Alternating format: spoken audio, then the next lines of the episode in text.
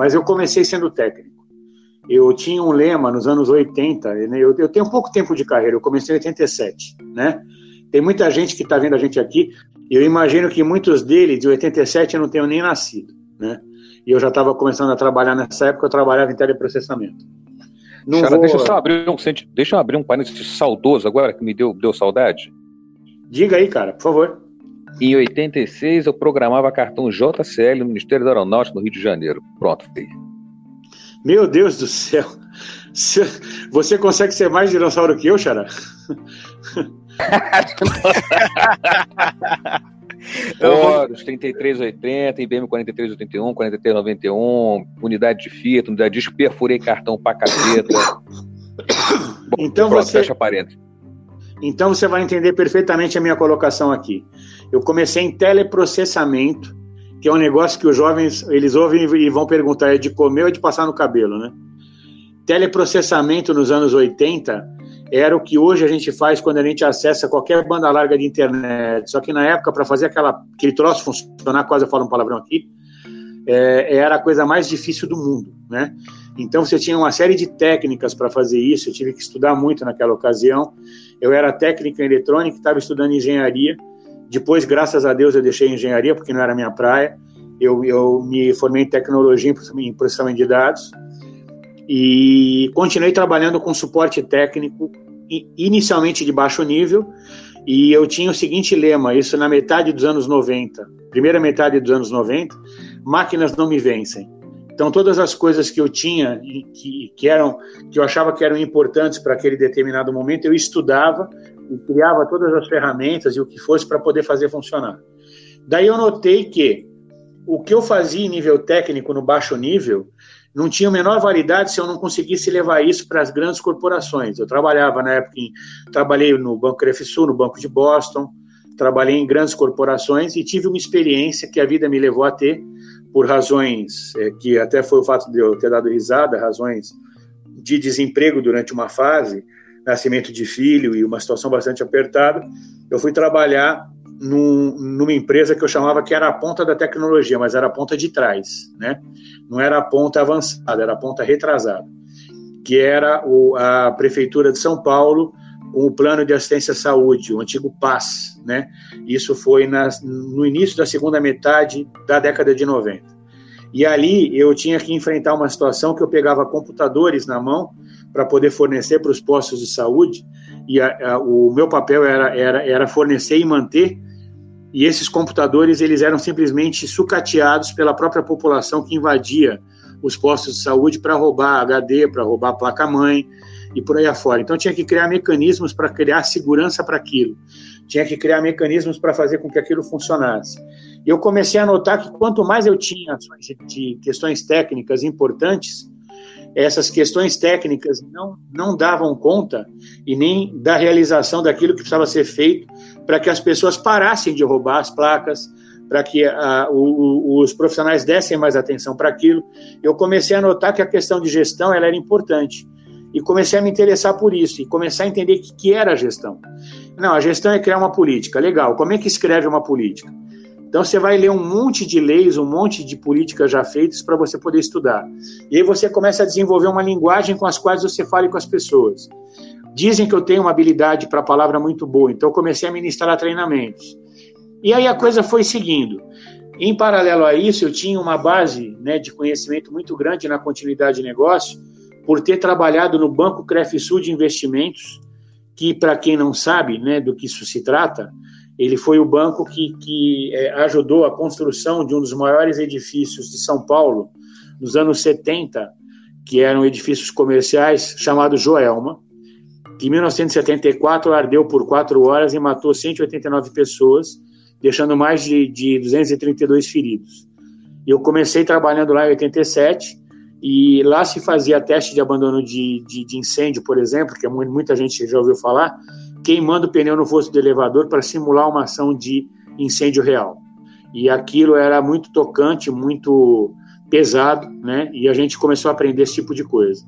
Na segunda metade dos anos 90, eu fui para essa área, onde eu comecei a construir planos de continuidade de negócio. De lá para cá são já se vão 25 anos praticamente, que eu atuo e já participei de mais de 300 projetos seguramente, como consultor, como gerente, como diretor de projetos, enfim. E, e, assim tem sido a minha vida desde então. Então, eu me formei um profissional de segurança, aliás, de gestão, pela necessidade que eu notei que existia no mercado e a facilidade que eu tinha de me comunicar com as pessoas. Então, não foi uma escolha que na época, hoje em dia é muito fácil você enxergar isso. O Xará acabou de falar coisas aí que são mais dinossauros do que eu. Naquela época, você olhar e falar, eu vou ser um profissional de gestão, sem a perfuração dos cartões que ele comentou, sem eu fazer as configurações dos, dos, dos meus modems no início, sem você verificar o que, que é que tinha de cabeamento embaixo de piso falso, era muito difícil você, porque aquilo é que tinha que ser feito. Aquilo fazia com que a empresa funcionasse. A gestão ela era secundária naquele momento. Hoje em dia ela é primordial, porque de técnicos o mercado está cheio. Infelizmente de maus técnicos, né? Mas você é, é mais fácil você trocar um técnico hoje do que um profissional de gestão pela quantidade de profissionais que tem e pela própria acessibilidade que você tem dentro dessa questão mercadológica. Agora, não confunda a troca e com, com relevância desse profissional para a instituição. Profissionais técnicos são extremamente importantes e relevantes e a gente tem que respeitar, não só respeitar, como valorizar. Agora, sem o profissional de gestão, ele não bota essa técnica para rodar, ele não responde um regulatório, ele não faz um assessment de risco, ele não faz uma verificação de aplicabilidade de política, ele não monta um plano de continuidade, ele não faz nada disso. E eu peço que o Xará me, me, me ajude, porque eu estou ficando com sede já aqui de tanto que eu estou falando. Ah, rapaz, eu fiquei até envergonhado agora chamou de dinossauro, eu tô lembrando propaganda de televisão de carro, já tô me sentindo um T-Rex aqui. Mas... Com o maior carinho, com o maior carinho, tá? De um dinossauro pro outro. Eu sei, eu sei, eu sei. Cara, eu me tornei um profissional de gestão de segurança por objetivo. Eu que venho de uma de uma carreira de desenvolvimento, né? Que começou em COBOL lá, com cartão de JCL, né? Uh, você fazendo jobs antes de compilar o seu programa COBOL. E a compilação era legal, porque você botava aquela porrada de cartão perfurado lá no computador e ia esperar a compilação, podia voltar de tarde, podia terminar, para você analisar lá na listagem, como lá sempre duas colunas, a quantidade de erro que tinha dado, fazer correção, enfim. Então eu vi nessa escola de desenvolvimento, né? COBOL, Clipper, C, gostava de C pra caramba. Ainda gosto. Ô Xará, deixa eu só fazer um, uma, uma colocação, até parabenizar o Jader. Eu não sei se ele fez isso de caso pensado, mas eu, eu não tenho nenhuma habilidade com isso, nem, nem muito menos para comentar. Eu fugia dessa parte na faculdade, referente a desenvolvimento. Então, acho que foi bem legal pegar a tua experiência com desenvolvimento e a minha com infraestrutura, que eu acho que está dando um complemento bacana para o nosso evento aqui. Sem dúvida, sem dúvida, sem dúvida. Uh, então, naveguei para o desenvolvimento, parti para o desenvolvimento comercial, de aplicações comerciais, enfim.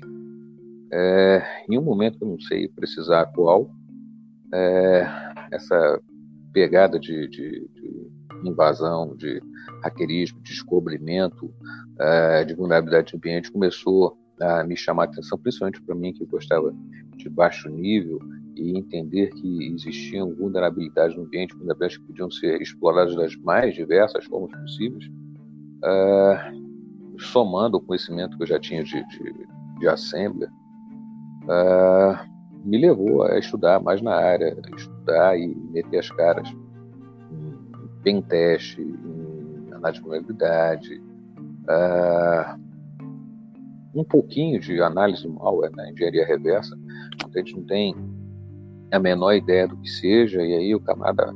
Tem um gente bate no peito fala, pô, sou especialista em engenharia reversa, aí você uh, vai desassemblar um, um, executável, o camarada vai ver lá instruções, sei lá, um call, move, swap, ele não tem a menor ideia de para que, que isso serve, e, o bonito lá. Uh, sapeca um cartão de consultor, você vai botar o cara na prática e entender o que está fazendo. Muito menos entende de é, arquitetura de processadores.